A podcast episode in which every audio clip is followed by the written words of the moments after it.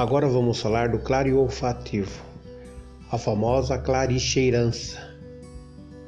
É aquele que sente o odor, o perfume, o cheiro de uma realidade espiritual. Por exemplo, quando a gente sente o cheiro do cachimbo do preto velho, sem ninguém estar incorporado.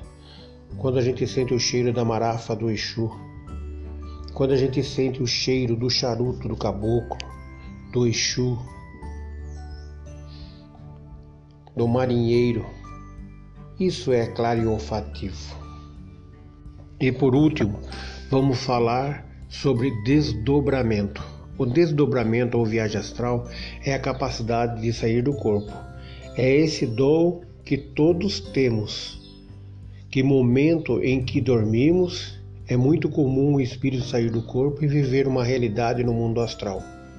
Por exemplo, muitas vezes a gente sonha que está caindo e de repente acorda.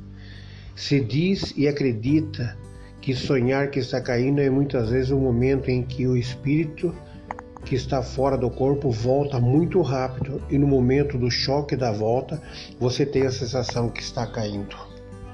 E daí a gente acorda ou no meio da noite ou de manhã e não consegue se mexer.